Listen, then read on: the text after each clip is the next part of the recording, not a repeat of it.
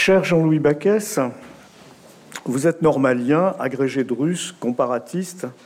Vous avez été longtemps en poste à la Sorbonne, vous avez euh, dirigé avec Pierre Brunel, que je souhaite ici saluer chaleureusement. Vous avez dirigé avec Pierre Brunel l'équipe littérature et musique. Vous avez souvent traduit et commenté les grands auteurs russes. Je pense à Eugène Onegin, à Gogol, à Dostoïevski, bien sûr. Nous n'avons jamais eu la chance de nous croiser jusqu'à aujourd'hui. Bien évidemment, je vous ai lu, en particulier un certain nombre de vos travaux que vous avez consacrés à l'Antiquité grecque et aux mythes, à Homère et à Sophocle. Il m'importe que vous vous soyez essayé aussi au roman en 1979 avec La Souterraine, et en 1984 avec Karen, où il est question justement d'Homère. Quand j'ai pris attache avec vous, au cours de la longue conversation téléphonique que vous m'avez accordée, nous avons échangé à propos des années 1970. Évoquant le livre pour une théorie de la production littéraire que Pierre Macheret a publié dans la collection Théorie que dirigeait Althusser chez Maspero, je vous ai dit que ces années, les années 70, avaient représenté pour moi de l'espoir pour le jeune provincial que j'étais. Et vous, vous m'avez indiqué que pour mes aînés, au nombre desquels vous êtes, ces années-là avaient été certes passionnantes à vivre, mais qu'elles avaient signifié la fin de ce qui, qui s'était levé, notamment en mai-juin 68. Je serai en ces instants tout particulièrement attentif à votre propos. Ce propos, vous l'avez titré La crue du langage. C'est une expression qui est chère à Julière Kristeva. Et je crois que, à travers l'analyse de cette expression, vous entendez nous confier quelques-unes de vos réflexions touchant tout à la fois à la définition de l'humain, à la question féminine et à la perception du sacré. Jean-Louis Baquès, à vous la parole.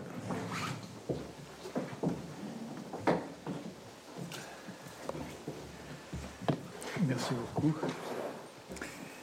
Oui, les années 70 ont été aussi assez tristes, passionnantes, mais aussi assez tristes.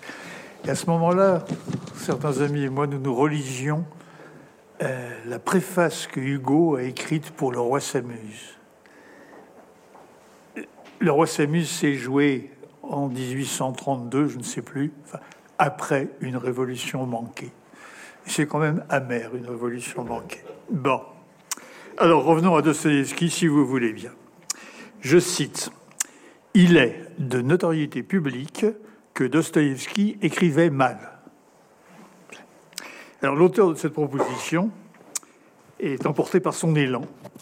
Et un peu plus loin, il écrit qu'un écolier qui écrirait comme Dostoïevski n'obtiendrait pas son baccalauréat. Bon, c'est une ânerie caractéristique. Dostoïevski a fait des études supérieures, fait une école, une école d'ingénieur, et il avait un niveau tout à fait largement euh, égal à celui du baccalauréat français de l'époque. Mais alors, cette sottise, comment est-elle possible?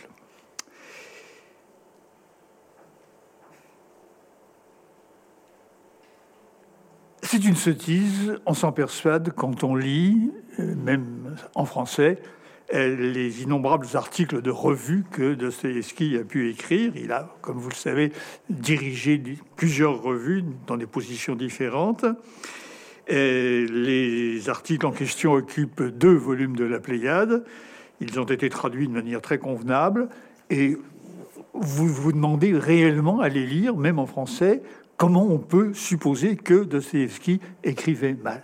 Il écrit de manière très convenable. Mais peut-être les choses sont différentes si on pense aux romans. J'aurais suggérer que les romans, ce n'est pas lui qui les a écrits ce sont les personnages. Chaque personnage a sa voix. Chaque personnage a sa manière de parler. Alors évidemment, il y a des personnages qui sont particulièrement marqués, caractérisés. Euh, au milieu des démons, ça s'appelle les démons. Les possédés, c'est une invention euh, qui avait peut-être un sens autrefois, mais qui n'a vraiment aucune raison d'être. Donc, au milieu des démons, vous voyez arriver un forçat évadé et un évêque. Ils ne parlent pas la même langue.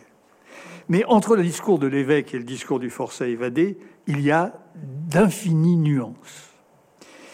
Or, je dirais que dans les romans de cette époque-là, en Russie comme en France, on a tendance à tout écrire dans une langue, on appelait ça une langue châtiée. C'est quand même extraordinaire comme expression. Et de temps à autre, on reproduit le langage pittoresque des gens simples, mais il y a un abîme entre les personnages instruits, dont le narrateur ou l'écrivain ou l'auteur, et euh, les autres personnages. Dans les romans de Dostoïevski, il est assez fréquent que les personnages usent d'une langue familière. Si vous voulez, la langue que euh, nous parlons quand nous ne sommes pas en train de faire des conférences. Alors, il n'est pas question d'argot il n'y a pas de faute de grammaire, ce qui pose des problèmes aux traducteurs. Simplement, c'est une langue, la langue de la conversation, une langue sans solennité, une langue qui n'est peut-être pas euh, soumise aux impératifs de la rhétorique, une langue qui ne connaît pas de période, si vous voulez. Les périodes, c'est euh, celles que Bossuet fabriquait au début, au début euh, de ses sermons d'une manière générale une grande construction syntaxique. Dans les conversations qu'on rencontre dans les romans de Dostoïevski, il est rare qu'on ait affaire à des périodes. Je dis que la multiplicité des voix dans Dostoïevski est un problème, est un problème pour le traducteur et naturellement particulièrement pour le traducteur français, pour plusieurs raisons. La première, c'est que notre langue familière est une langue fautive. Nous le savons tous. Si je vous parle ici, parce que je suis euh, derrière un pilier, euh, je dois vous dire que euh, la langue de Dostoevsky n'est pas une langue incorrecte. Si j'étais, si je n'étais pas perché, je pourrais vous dire la langue de Dostoevsky c'est pas incorrect. C'est pas. Il manquerait le ne. Cette incorrection n'a pas d'équivalent en russe. La langue familière du russe, elle est une langue euh, grammatiquement convenable. Bon. Alors, les traducteurs classiques ont tendance, euh, d'une part, à éviter tout ce qui pourrait être une, faute de langue, et d'autre part à reconstruire des phrases un peu complexes, alors que Dostoevsky, les personnages de Dostoevsky ont tendance à mettre des petites phrases très courtes, les unes derrière les autres, avec du et, de la paraphrase, de pardon, oui, non, de la taxe, pardon, de la parataxe, comme on dit par opposition à la syntaxe. Multiplicité de voix, car dans cette langue euh, familière qui domine bonne partie de l'œuvre romanesque, que André Markovitch est probablement le premier à avoir euh, essayé réellement, systématiquement de traduire, comme langue familière. Et il se pose dans, cette, dans cette, on voit apparaître une multiplicité de voix. Dans, dans la langue familière, il y a d'infinies nuances. Relisez le début de l'idiot, cette conversation entre le prince et Rogojin. Ils parlent à peu près la même langue, mais pas tout à fait. Alors, la question de la multiplicité se retrouve quand on cherche à décrire ou à présenter tout simplement la pensée de Dostoïevski. J'appartiens à la génération qui doit à Julia Kristeva d'avoir connu l'existence de Bartine et de sa notion de roman polyphonique. Bartine. Pour comprendre ce que c'est que le roman polyphonique, on pourrait se contenter d'un exemple. Vous entendez d'abord, quand vous lisez les Karamazov, la voix d'Ivan Karamazov qui raconte la fameuse légende du grand inquisiteur, légende qu'il a inventée. Ce texte figure au milieu d'un discours qui passe généralement pour une profession de foi d'athéisme. Il y aurait à discuter. Vous vous rappelez que les romans de Dostoevsky paraissaient en feuilleton, comme les séries télévisées, Donc, après la publication des chapitres où Ivan a la parole, plusieurs lecteurs ont attendu que Dostoïevski réfute les arguments de son personnage. Et de fait, plusieurs mois après, on a pu lire les paroles d'un saint moine, le starets Sosima. Ces paroles étaient mises en écrit par Alexis Karamazov, qui est le petit frère d'Ivan. Alors, il est clair que la voix du starets sonne sur un autre ton que celle de l'athée. Elle n'est pas tout à fait écrite dans la même langue. Mais les deux personnages ne sont pas face à face. Ce n'est pas une controverse. Il n'y a pas deux adversaires dont l'un serait confondu pendant que l'autre triompherait. Il n'y a pas réfutation. Il y a pluralité de voix. Et cette pluralité, cette polyphonie, elle se découvre dans la langue. Et elle invite à comprendre que le phénomène appelé langage est beaucoup plus complexe qu'il n'en a l'air ou que nous le croyons. La langue, telle que nous la parlons, est tenue par une logique, endiguée par une logique, mais elle déborde. Julia Kristeva a nommé ce débordement une crue du langage. L'expression apparaît dans le livre qu'elle a publié chez Buchet-Chastel en 2019 dans la collection Les auteurs de ma vie. C'est une anthologie de textes de Dostoevsky euh, précédée d'une préface. Une préface très, très personnelle. La, collection le lui demandait, Les auteurs de ma vie. Et puis elle a repris cette préface euh, très largement euh, dans le livre dont nous parlons aujourd'hui, qui est donc le livre sur Dostoevsky. Mais le titre euh, cru du langage a été utilisé par la traduction anglaise du premier livre dont je parlais, celui qui a été publié chez Buchet-Chastel. Cette traduction vient de paraître relativement récemment et c'est intéressant parce que la traduction ajoute au mot une nuance très précieuse. The flood of language, the flood, ça désigne évidemment la crue, ça désigne l'inondation, ça désigne aussi le déluge, le déluge, le seul, le déluge euh, de la Bible et de la mythologie grecque. Le langage déborde. J'insiste sur le fait que des problèmes de traduction se posent constamment quand on parle du langage, on doit tenir compte du fait qu'il existe des langues, des langues concrètes, très nombreuses, qui n'arrivent pas à dire toute la même chose, ou qui ne, disent pas, toute la même chose avec la même facilité. Le langage déborde. Alors évidemment, comme euh, Jean-Michel vient de le rappeler, le langage domine le sujet de notre entretien de ce soir, puisque le langage humain ne se confond avec aucun autre une question qu'on pourrait développer, puisque la question du genre, euh, surtout en France, se pose à travers des questions de langage. Nous sommes partis euh, de l'accord de l'adjectif, par exemple. Et puis, par ailleurs, le langage est ce qui désigne le sacré. Le langage désigne ce qui est sacré et en même temps donne le modèle du sacré dans la mesure où le langage, le système des phonèmes, donne une habitude journalière de ce que c'est que la séparation, les quantités discrètes, comme on dit. Il y a des quantités discrètes qui seraient le profane et le sacré.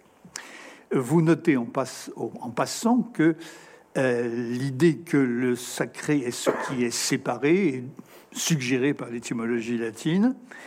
Et vous noterez aussi que immédiatement, cette étymologie renvoie à quelque chose qui se voit d'une certaine manière. Le sacré, c'est ce qui est au-delà de la ligne. C'est cette ligne qu'on ne traverse pas. Ou si on la traverse, euh, si on est Rémus, Romulus, euh, vous envoie ad patres. Le sacré, c'est ce à quoi on ne touche pas. Euh, le, forçat évadé dont je parlais tout à l'heure, le forçat des, euh, des démons, a été envoyé au bagne pour sacrilège, pour avoir tout simplement volé des vases sacrés dans une église avec l'intention de les revendre. Le langage désigne le sacré, puisque le sacré n'est pas tellement visible dans la nature. Il faut qu'une autorité déclare que tu n'entreras pas dans tel champ, tu ne passeras pas telle rivière, etc. Tu ne toucheras pas au vase. Le langage déborde, et je dis. C'est une très vieille idée qui apparaît euh, particulièrement dans les premiers travaux de Julia Kristeva à propos de la poésie, et singulièrement de la poésie de Mallarmé. Bon, j'aurais envie de vous faire un parallèle entre Mallarmé et Dostoïevski, ça vous paraîtra peut-être étrange, et il est pourtant extrêmement sensible. Mais tant pis. Et alors, euh, en étudiant la poésie de Mallarmé et celle de Lautréamont, euh, Juliette Kristeva propose une idée qui, à mon avis, éclaire, un peu comme en passant, la difficile question qui a été posée. Langage poétique, hein, c'est une expression qui est utilisée dans son titre. Il a existé autrefois un langage poétique, dans l'époque, disons à l'époque classique, euh, jusqu'au XIXe siècle compris. Il y avait des mots poétiques. Hein. on dit un coursier, on dit pas un cheval. Il y avait des figures poétiques, il y avait des jeux poétiques avec la syntaxe, les inversions, vous savez, sur un arbre perché. Et bien entendu, il y a tout ce qui intéresse le signifiant, l'organisation du discours par le signifiant, le système des rimes, des allitérations, etc., etc. Le langage poétique. Euh, quand vous lisez Littré, vous découvrez par exemple que euh, un mot comme nation se prononce en deux syllabes, mais en poésie, dit cet auteur, il a trois syllabes. C'est un dialecte de la langue, euh, la langue universelle. Il m'a semblé que Julia proposait l'inverse. Il proposait de dire le langage poétique n'est pas un dialecte de la langue universelle. Il n'est pas vrai qu'on reconnaît un poète comme on reconnaît un provincial. Si quelqu'un vous dit euh, euh, on se revoit à écart, vous vous dites celui-là ne vient pas de Lille. Bon. Euh, il faut inverser le schéma. Il faut se dire que la langue supposée universelle est un dialecte de la langue poétique. La langue que nous utilisons est une langue châtiée, est une langue qui a été réduite à ce qu'on suppose être logique, c'est-à-dire à ce qu'on suppose être acceptable. Et, à ce moment-là, on s'aperçoit que effectivement, quand le langage déborde, il produit un déluge. Et on s'aperçoit qu'il a tort euh, on a tort de considérer le langage comme un simple moyen de communication qui supposerait l'existence d'objets bien définis et de mots qui correspondent exactement à ces objets. Il arrive qu'une discipline, pas forcément une discipline scientifique, arrive à obtenir ce, résultat. Euh, je pense au jeu d'échecs, où les mots ont un sens, un sens unique, et où les mots correspondent aux objets qu'ils désignent. D'abord, il faut se rappeler que la combinaison des mots peut amener à construire des objets qui n'existent pas. Ensuite, il faut se rappeler que le sens des mots se démultiplie. L'homme du souterrain, le grand texte dont le titre est intraduisible, pourquoi intraduisible? Il faudrait le traduire en latin. Parce qu'en russe, il veut dire mémoire qui sorte une préposition, mémoire hors d'un souterrain. Et c'est un titre qui est visible. Vous, voyez le personnage qui sort du souterrain. Je laisse tomber euh, tous les sens euh, adventistes, et il y en a, il en a énormément. Euh, ça passe en anglais. Hein. From the underground. En plus, on joue sur l'ambiguïté de underground. Donc, dans le mémoire qui sort du souterrain, comme dire, de sa boîte, on a affaire à un mot qui est évidemment métaphorique. On parle du mur. Euh, le mur, l'auteur du texte vous dit l'impossibilité, c'est donc un mur de pierre. Donc vous avez affaire à une métaphore. Euh, l'impossibilité, euh, concept très abstrait, se transforme en quelque chose de concret. Et c'est tellement concret que juste après, il peut vous dire, si enfin vous n'êtes toujours pas d'accord et que vous protestez quand même, il vous reste pour vous consoler à cogner le mur avec vos poings. On est passé d'un concept très abstrait à quelque chose d'autre parce que le mot est en train de jouer. Le mot redevient concret, le mur redevient concret parce qu'il a un rôle à jouer dans une scène vécue par un humain. Et c'est quelque chose que Dostoevsky savait très bien. Bon, je vais prendre un exemple, si vous voulez, encore dans les démons. Euh, le personnage de Kirillov vous est peut-être connu. C'est un personnage tout à fait déconcertant et qui est capable d'inventer des choses extravagantes. Par exemple, il est convaincu que tous nos maux viennent de l'existence de Dieu, euh, parce que Dieu n'existe pas sinon dans la tête des hommes. Il est convaincu que si un homme a le courage de se tuer sans autre raison que celle-là, Dieu cessera d'être. Et je caricature, hein, parce que j'essaye évidemment euh, à tort de simplifier. En fait, je doute qu'on puisse synthétiser de manière cohérente les innombrables idées qu'exprime Kirillov. Tout ce qu'on sait, c'est qu'effectivement, à la fin, il se suicide euh, dans des conditions assez étonnantes. Et à Kirillov, donc cet homme capable d'oser des pensées euh, étonnantes, Stavorgin dit J'ai senti une idée entièrement nouvelle. Vous citez l'expression. J'ai senti une idée entièrement nouvelle. Alors, Kirillov est étonné, lui qui devrait pourtant avaler n'importe quoi, il relève l'étrangeté de l'expression, il dit Vous avez senti une idée il reprend ça entre guillemets, ce qui veut bien dire qu'il n'y arrive pas. Il n'arrive pas à admettre que euh, on puisse sentir une idée. Il y a quelque chose de choquant là. Une idée ne peut pas être sentie. Alors je dirais pas plus que deux et deux ne peuvent faire cinq, et pourtant l'homme du souterrain ne cesse de le répéter, ça l'intéresse beaucoup. Et on commence à oublier les distinctions fondamentales. Si, on commence à distinguer, euh, à confondre ou admettre la coexistence plutôt euh, de l'idée et du sentiment, eh bien, les beaux grands couples de contraires sur lesquels nous fonctionnons, le soleil et la lune, l'homme et la femme, n'ont plus de sens. Le langage de Dostoïevski met en jeu le corps. Non pas le corps vu par un professeur d'anatomie, par un regard objectif, vous l'avez peut-être remarqué, dans Dostoevsky, il n'y a pas beaucoup de portraits, il n'y a pas beaucoup de descriptions, mais il y a des lieux de sensation, des lieux de frémissement. Bon, Nastasia Filipovna est belle. C'est indisciple à quel point elle est belle. Mais vous n'avez pas de portrait de Nastasia Filipovna. En revanche, ce que vous voyez, c'est le prince. Regardez la photo de Nastasia Filipovna et avec un regard d'une intensité extraordinaire. Le langage de Dostoevsky met en jeu, vous le dites, le sexe, à travers des obsessions, des inquiétudes, des murmures. Dans le siècle pudibond où il a vécu, Dostoevsky a eu le courage de savoir que certaines réalités existaient. Il se heurte aux interdits. D'ailleurs, il n'a jamais pu voir imprimer le fameux chapitre des démons qui s'appelle, encore un problème de traduction, chez Tiron. On s'écrit T-I-K-H-O-N, et il faudrait prononcer Tyron, il faudrait mieux écrire avec un R parce que Tikhon, c'est vraiment pas supportable. Tikhon en russe. Le chapitre est scandaleux. Le chapitre est scandaleux parce qu'il raconte un crime odieux, le viol d'une petite fille, euh, mais aussi parce qu'il excède les limites. L'évêque à qui Stavrogin raconte son crime, l'évêque dit cette chose étonnante.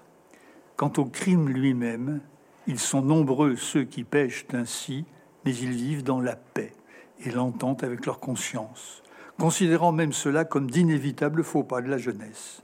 Il y a aussi des vieillards qui pêchent de la même façon, et même ils gardent le cœur plein de bonheur et de joie. Toutes ces horreurs emplissent le monde entier. Je suis personnellement convaincu, ça n'a aucun sens, hein, que si les éditeurs de la revue pour qui Dostoevsky écrivait ont refusé absolument le chapitre, ils n'ont pas essayé même de le soumettre à la censure, c'était perdu. C'est qu'ils ont été choqués, consciemment ou non, par cette dernière généralité. Toutes ces horreurs emplissent le monde entier. la perversion est partout. Plus précisément, dans les romans de Dostoïevski, on vend les femmes, on vend les petites filles, etc. On perçoit une présence du désir et de ses perversions.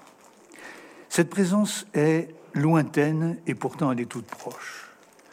On ne sait pas tout ce que peut mettre en jeu le moindre geste. Les personnages perçoivent eux-mêmes, mais très vaguement, ce qu'ils désirent et appréhendent, appréhendent de désirer. De la polysémie, le pardon, de la polyphonie, nous sommes passés à la polysémie.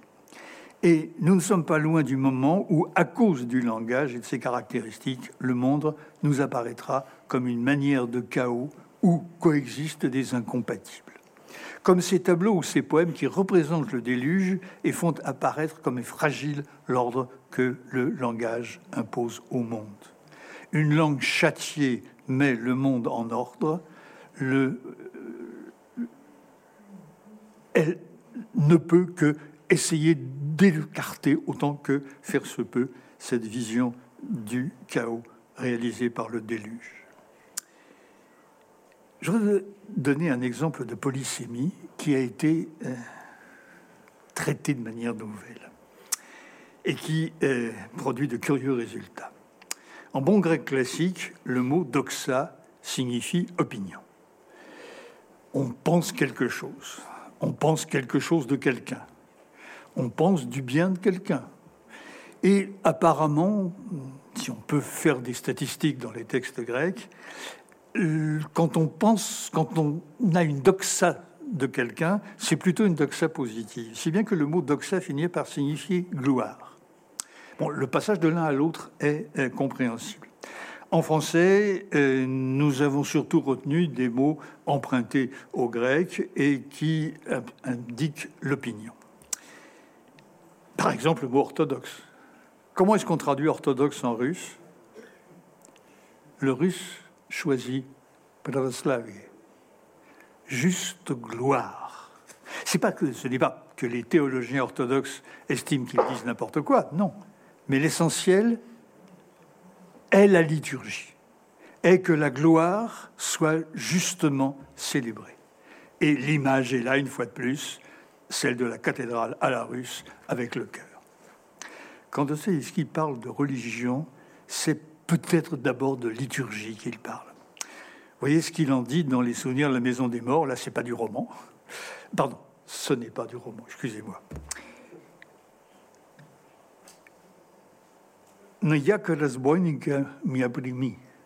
Bon, vous ne comprenez pas. Si vous étiez russe, vous ne comprendriez pas non plus. Vous comprendriez un mot ou deux, mais vous ne comprendriez pas tous les mots parce que euh, c'est du slavon, c'est-à-dire une langue slave qui est la langue de, l'Église, qui est relativement proche du russe, qui a fourni beaucoup d'éléments aux Russes, mais qui est tout de même relativement étranger. mais reçois-moi comme le brigand. Quand le prêtre. Alors, il est question donc euh, de la cérémonie euh, de Pâques euh, au bagne. Tous les bagnards ont été emmenés à l'église. Les fusils sont chargés derrière. Et à l'église, ils entendent. Et quand le prêtre, dans la liturgie de Saint Jean Chrysostome, quand le prêtre, le ciboire à la main, je, je cite Dostoevsky, quand le prêtre, le ciboire à la main, récita les paroles Accueille-moi comme le brigand. Alors c'est une allusion, bien entendu, à l'histoire des deux larrons qui étaient crucifiés de part et d'autre du Christ, et l'un des deux dit au Christ Accueille-moi, Seigneur, dans ton royaume. Quand le prêtre, le cidoire à la main, récita les paroles Accueille-moi comme, le brigand, presque tous les forçats se prosternèrent en faisant sonner leur chaîne. Je crois qu'ils prenaient à la lettre ces mots pour eux-mêmes. Le sacré est à portée de voix. Euh, la liturgie met en jeu ici clairement une identification. Les brigands sont le brigand qui était euh, crucifié à la droite du Christ. Le sacré est à portée de voix et le sacré est inaccessible on peut dire qu'il est inaccessible de cette donnée de base du catéchisme orthodoxe, car c'est une donnée de base du catéchisme orthodoxe, on apprend ça euh, dans les toutes premières leçons, Julia Kristeva tire une conséquence extraordinaire. L'inconnaissable du Père conduit à une théologie du vécu et non pas de la connaissance. Bon, la formule est héraclitéenne, elle se suit presque à elle toute seule. Mais il faut dire que euh, si il est clair que la pensée orthodoxe oriente et explique la pensée euh, de Dostoïevski ou la pratique de Dostoïevski, elle va plus loin. Car il y a dans l'orthodoxie russe une tradition gnostique. Alors c'est curieux parce que gnostique, euh, gnose veut dire connaissance. La gnose, c'est, euh, vous le savez sans doute, un ensemble assez flou de doctrines et de pratiques cultuelles qui ont eu cours euh, dans l'Orient méditerranéen au début de notre ère. Les théologiens chrétiens l'ont comprise comme une série d'hérésies. Mais il y a pléthore de gnoses qui n'ont éventuellement pas de rapport avec le christianisme.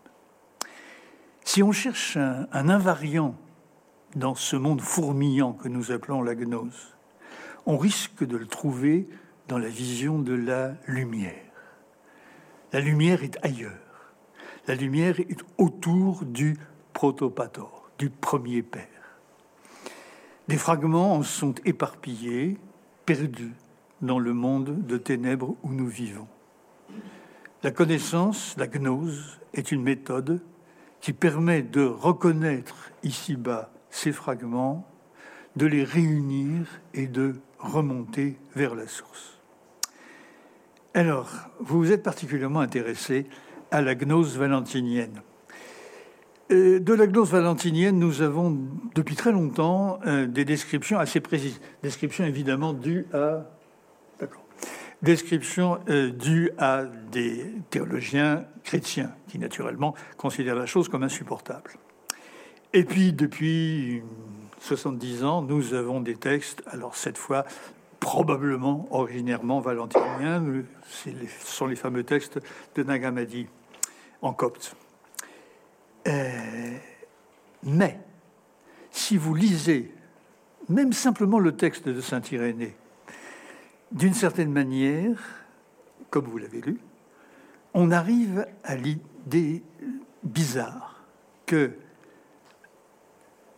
alors que systématiquement, les commentateurs qui sont marqués par la pensée de Platon, évidemment, cherchent le principe unique qui est à l'origine, Valentin pose à l'origine non pas un principe unique, mais un couple, puis une multiplicité. Une divinité se mettant, là je cite Julia Kesteva, une divinité se mettant elle-même en mouvement par le jeu des forces contraires qui l'animent ou encore originellement pluralisé, l'absolu gélère sa gnosis, sa connaissance, originellement pluralisé. L'origine n'est plus le moyen de réduire à l'unité, comme on l'a pu le penser dans le sillage de Platon. L'origine est au contraire, dès le début, pluralité, probablement euh, coexistence de contraire ou d'incompatible ou d'hétérogène. Et, euh, c'est cela qui est au fond de la crue du langage. Le langage est naturellement en crue, comme d'ailleurs le langage, ce que nous refusons, est naturellement polysémique. La polysémie n'est pas une maladie du langage, c'est sa réalité. Au fond euh, de euh, sa psychologie, Dostoïevski fait apparaître un être humain polymorphe, polyphonique, comme le langage. Dostoïevski n'est pas pressé d'avoir raison contre le discours de l'athéisme. Il n'est pas pressé d'avoir raison en général. Mais il est capable de vivre le discours de certains athées. Merci.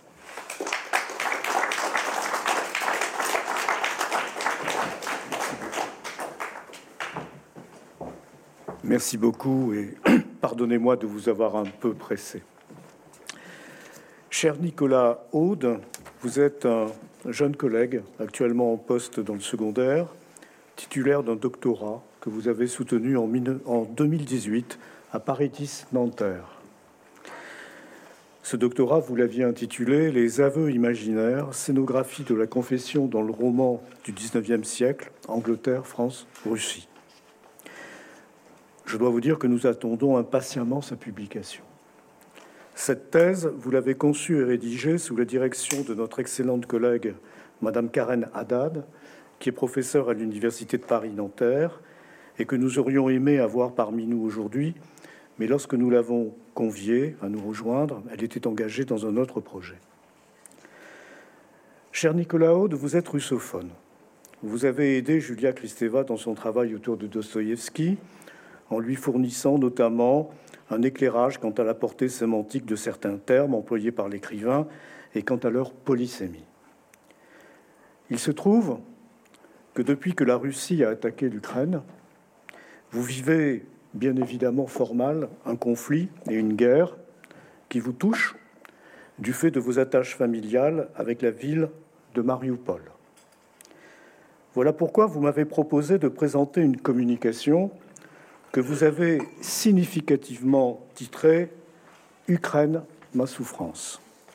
Ce faisant, cette proposition, avec cette proposition, pardon, vous inscrivez dans le droit fil de la démarche de Julia Kristeva, qui en 1995 a écrit un texte précieux, non seulement pour cerner son itinéraire, mais aussi pour comprendre ce qui se trame en Europe, depuis l'Oural jusqu'à l'Atlantique, dans le fracas des armes et les eaux glacées du calcul égoïste des puissances. Dans ce texte, Julia Kristeva disait Dans Bulgarie, à propos de ce texte, elle, nous a dit Dans Bulgarie, ma souffrance, j'évoquais le désarroi profond des peuples slaves, orthodoxes, libérés, mais pas libres pour autant. Les nations que l'Europe élargie a intégrées après la chute du mur de Berlin se renvoient les unes aux autres leur conception spécifique et sous-jacente de l'individu, sous la forme de conflits qui rallument les guerres de religion et au mieux déclenchent des revendications nationalistes ou d'insurmontables incompatibilités qui fragilisent l'indispensable projet européen. Fin de citation.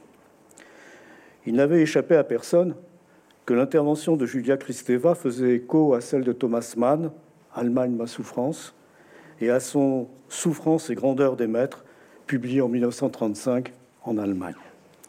Cher Nicolas Aude, vous avez la parole pour Ukraine ma souffrance.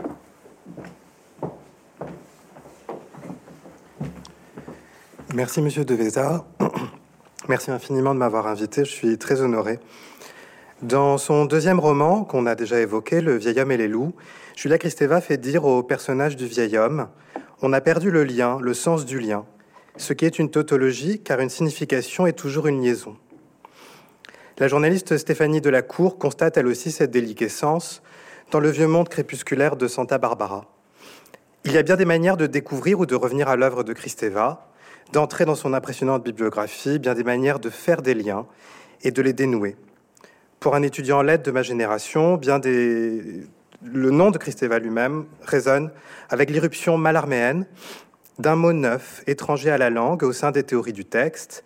Ce mot, forgé à partir du commentaire de Mikhail Bakhtin, c'est bien sûr celui d'intertextualité.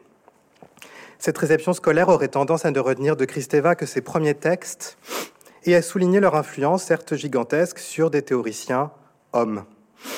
Roland Barthes, maître assez généreux et humble pour se laisser influencer par son élève dans SZ, Gérard Genette, Michael Riffater ou Antoine Compagnon. Aussi importante qu'elle soit dans l'histoire des théories littéraires, cette remise en cause du dedans-dehors du texte, de sa structure, de son ontologie, n'acquiert tout son sens que si on la relie à la théorie christévienne du sujet en procès, un sujet toujours décentré. Or, depuis les années 70, cette théorie du sujet me semble avoir débouché sur une véritable anthropologie, une pensée des êtres de frontières que nous sommes, une pensée des identités révoltées, plurielles et multilingues. Pour un militant de ma génération, le nom de Julia Kristeva résonne aussi avec une histoire des théories féministes françaises et avec leur reprise, leur critique virulente aussi parfois, dans la théorie américaine. Pour ma part, je reste fasciné par cette archéologie du féminin maternel dans le langage, qui, dès la révolution du langage poétique, se confond avec la mise à jour de la dialectique symbolique sémiotique. Cette dialectique parcourt la signifiance comme processus, comme production du sens. Elle se manifeste à travers différentes pratiques, dans l'écriture du texte moderne, bien sûr, mais aussi dans la mémoire de nos gestes, dans la calligraphie chinoise, par exemple. Véritable retour du refoulé maternel et de la violence des pulsions dans la langue, le sémiotique menace la clarté logique du symbolique. Son surgissement désigne à la fois une mise en péril du sens, c'est le risque de l'insensé, et sa chance. À partir du sémiotique, nous pouvons aussi miser subjectivement, collectivement, sur un renouveau, une réinvention, voire une renaissance de la signification. C'est cette pulsion vitale qui me paraît fondamentale chez Julia Kristeva. L'avènement et l'éclipse du sens par et dans le clivage, écrit-elle dans son dernier livre, Dostoevsky, ou le sexe hanté du langage. Au fil des années, l'écriture christévienne s'est elle-même réinventée au creuset de l'écoute et de la clinique analytique. Les livres des années 80 n'ont cessé d'approfondir la question du narcissisme primaire pour en faire l'archéologie, nous aidant à penser un pré-objet maternel, antérieur au sujet et à toute relation d'objet, un abject, une aurore de l'altérité. Ce quelque chose qui n'est ni tout à fait moi, ni tout à fait un autre, cible de mes pulsions, de mes dégoûts, peut aussi devenir une chose mélancolique, douloureuse, que j'encrypte en moi-même pour ne plus m'en séparer.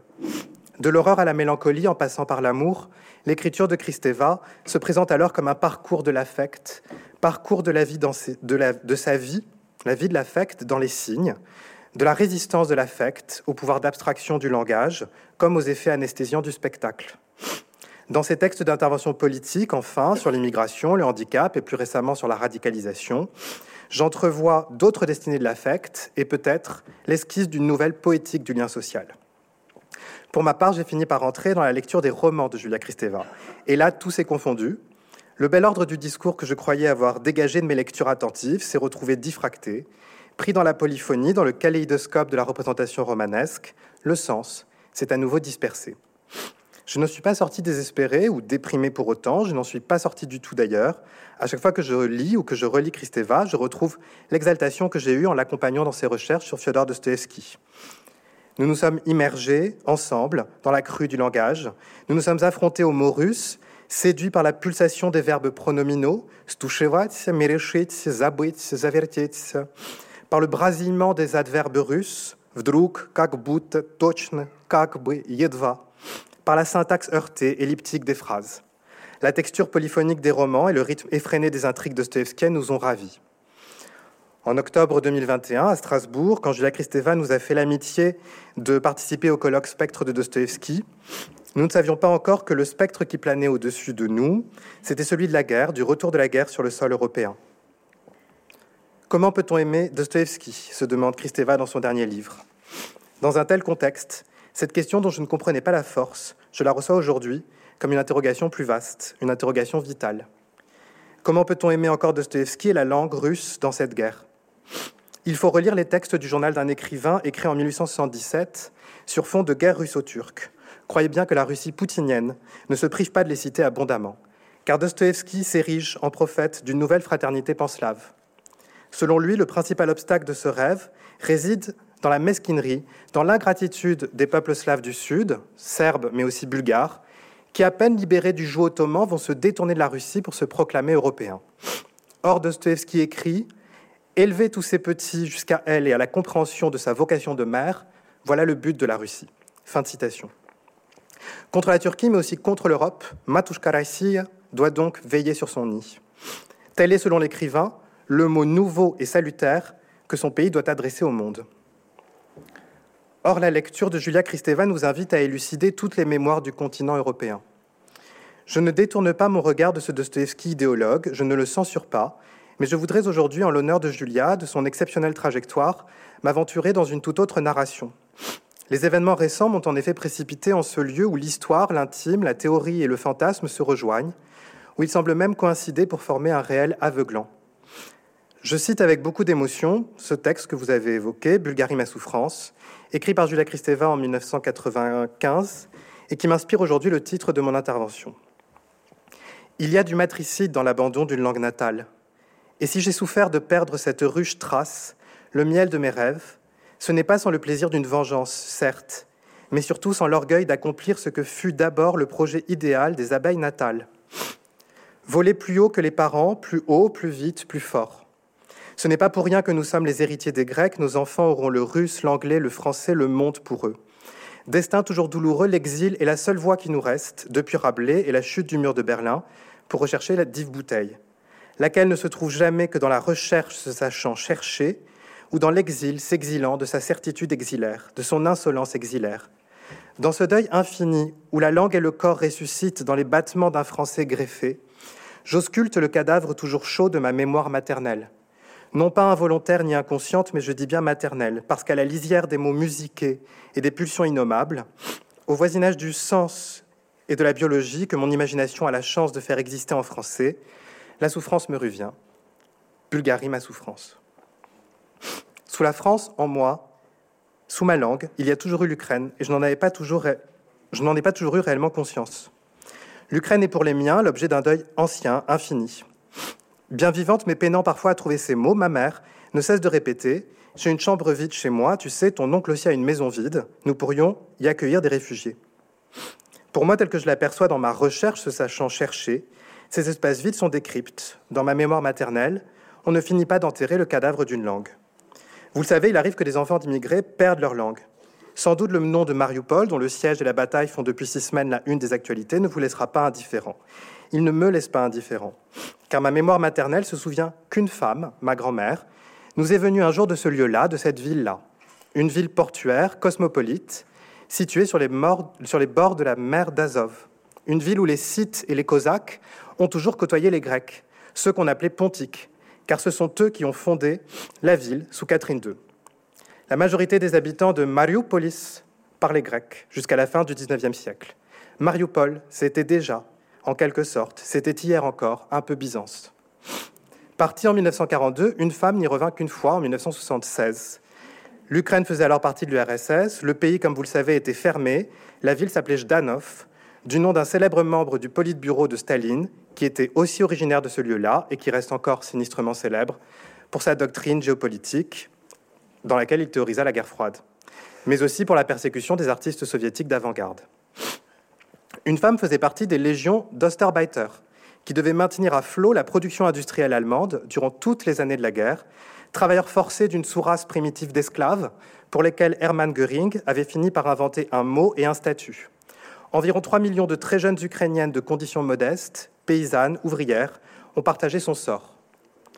Savait-elle, une femme, qu'un retour en URSS après la libération des camps lui vaudrait de nouvelles persécutions? Se doutait-elle de la politique de terreur que le petit père Staline s'apprêtait à infliger à ses anciennes compagnes de servitude? En Allemagne, elles durent toutes arborer le signe Ost sur leur tenue de travail pour empêcher les Allemands de leur adresser la parole. Les rapports sexuels interraciaux, quant à eux, étaient tout simplement punis de mort. De retour en URSS, les femmes Ostarbeiter furent généralement traitées de putes allemands ou putes allemandes, et ont continué à porter toute leur vie ce stigmate. Les signes nous relient, chère Julia Kristeva, mais certains signes peuvent aussi nous désigner comme des monstres de carrefour, pour reprendre votre expression. Car l'Ukraine est une patrie nommée frontière. Akraina, étymologiquement, veut dire limite. Beaucoup de personnes déplacées, comme les appelait l'administration américaine, refusèrent de rentrer en URSS après la guerre et pour cela firent des enfants. Une femme, quant à elle, suivit un membre du STO jusqu'à Paris. Elle ne nous a jamais beaucoup parlé de l'Allemagne. Je sais seulement qu'un jour, une ouvrière allemande lui cria Schweinerussen, insulte à laquelle une femme répondit par un crachat. Cet acte lui valut d'être mise au cachot durant plusieurs semaines. Elle ne nous a pas non plus parlé de l'Ukraine des années 30. Pour connaître la vérité sur l'Holodomor, la grande famine génocidaire, je dois me tourner vers des textes, vers des auteurs. Vassili Grossman, Ilya Ehrenburg, Ossim Mandelstam, entre autres. Une femme n'a pas écrit en russe. La mère d'une femme et sa langue maternelle ne l'ont pas retenue à Mariupol, car elle était méchante, ma mère, répétait-elle. Son père, quant à lui, était un dieu, mais un dieu impuissant à l'arrimer au port de ses ancêtres. Une lettre que j'ai relue il y a peu me laisse entrevoir qu'ils lui en ont beaucoup voulu là-bas.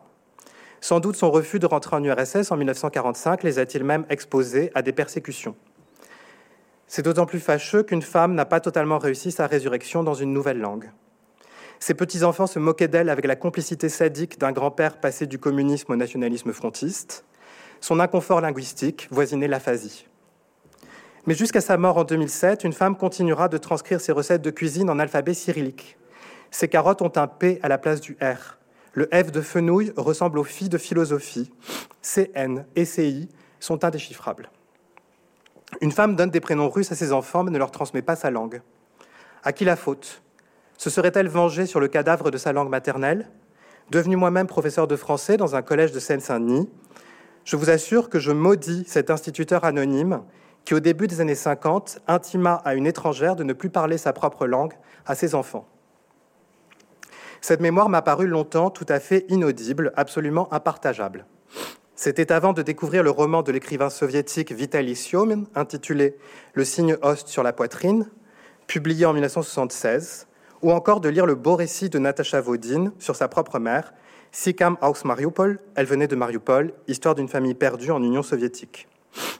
Avant sa dissolution, actée par la Cour suprême de Russie le 29 décembre 2021, l'ONG Mémorial International, fondée par Sakharov, a consacré des travaux importants à l'élucidation de ces vies oubliées.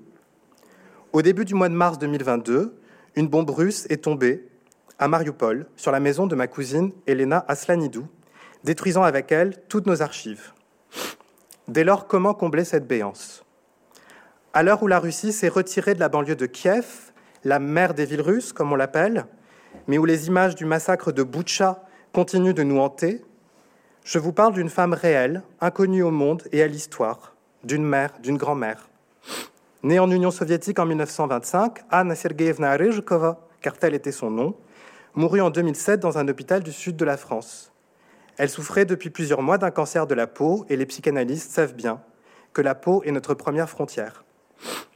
Cette femme à la langue écorchée ne ressemblait en aucune manière à la mère patrie guerrière qui, à Kiev aujourd'hui, brandit encore son glaive absurde et dérisoire sur la rive du Dniepr. C'est une femme dont j'entends toujours dans mes oreilles le grain de la voix, dont je rêve encore souvent des mains noueuses, déformées par les rhumatismes, et dont je sens encore sous mes doigts la douceur du toucher. Quand certains acteurs de la sphère publique invitent au boycott culturel, quand l'Ukraine perd son sang, quand la Russie se transforme en forteresse paranoïaque et totalitaire, je me souviens d'une femme qui m'apprenait sur son lit mes premiers mots en russe, les mots du corps. Le russe colle encore aujourd'hui aux parties de mon visage, de mon anatomie. Zoub, goub, nos, vote. Il m'a fallu du temps pour assembler ce deuxième corps morcelé, et si j'ai appris la langue d'une femme pour parvenir à formuler un nous, j'ai gaspillé mon temps, et j'ai le sentiment aujourd'hui d'arriver en retard au rendez-vous de mes ancêtres. Toutes les lettres étaient restées chez moi dans un tiroir car je m'étais fait l'archiviste d'une femme Улица Karpinskova, Prospect Straitili, avenue des bâtisseurs, dans Mariupol, dévasté. Il y a quelques semaines, magie d'Internet, des parents se sont rappelés à moi. Mon cousin Bogdan Ryzhkov est actuellement sur le front, il ne répond à mes mails qu'en ukrainien. Ma cousine Elena a pu s'enfuir du siège de Mariupol le 15 mars 2022. Elle va certainement prendre le chemin de l'exil, elle aussi, suivre son mari grec à Thessalonique. C'est elle qui m'a appris qu'une femme avait une sœur encore vivante à Mariupol en février 2022, une grande-tante dont ma mère porte le prénom, que nous n'avons jamais rencontrée et dont plus personne n'a reçu de nouvelles depuis trois semaines. Cette mémoire maternelle m'invite à continuer ma tâche de slaviste, de traducteur, de comparatiste, cette tâche que me désignait encore récemment Julia Kristeva, je la cite, développer, restaurer, rénover nos liens. Car la pulsion de mort délie, c'est une pulsion de déliaison, la guerre et son apocalypse. Sur ce théâtre de l'horreur, toutes nos mémoires sont désormais à ciel ouvert. Il n'y a plus de maison pour abriter nos archives, mais il n'y a plus de crypte non plus pour enterrer nos cadavres. L'histoire d'une femme est aussi celle, je cite encore Julia Kristeva, d'une étrangère dans la langue maternelle. À mesure que je vous en parle, je sens bien qu'elle s'allégorise, qu'une femme devient autre chose. Ce n'est certainement pas Matushka l'allégorie russe de la mère patrie. Moi qui me croyais depuis l'enfance d'origine russe, je crois que j'ai complètement perdu mes coordonnées. La confrontation au maternel est bien cette catastrophe d'identité dont parle Julia Kristeva dans ce qui est peut-être pour moi son plus beau texte, Stabat Mater. Par-delà la dépression, une femme désigne encore et toujours pour moi l'exigence d'une traduction, d'un dire infini. La traduction, Julia Kristeva l'écrit dans Soleil Noir, est notre destin d'être parlant. Elle doit le rester à condition que nous sachions arrêter sa marche vertigineuse vers les métalangages, vers la communication numérique ou vers la neutralité signifiante, pour revenir, je reprends votre expression, au lieu de la douleur et pour en recueillir l'affect.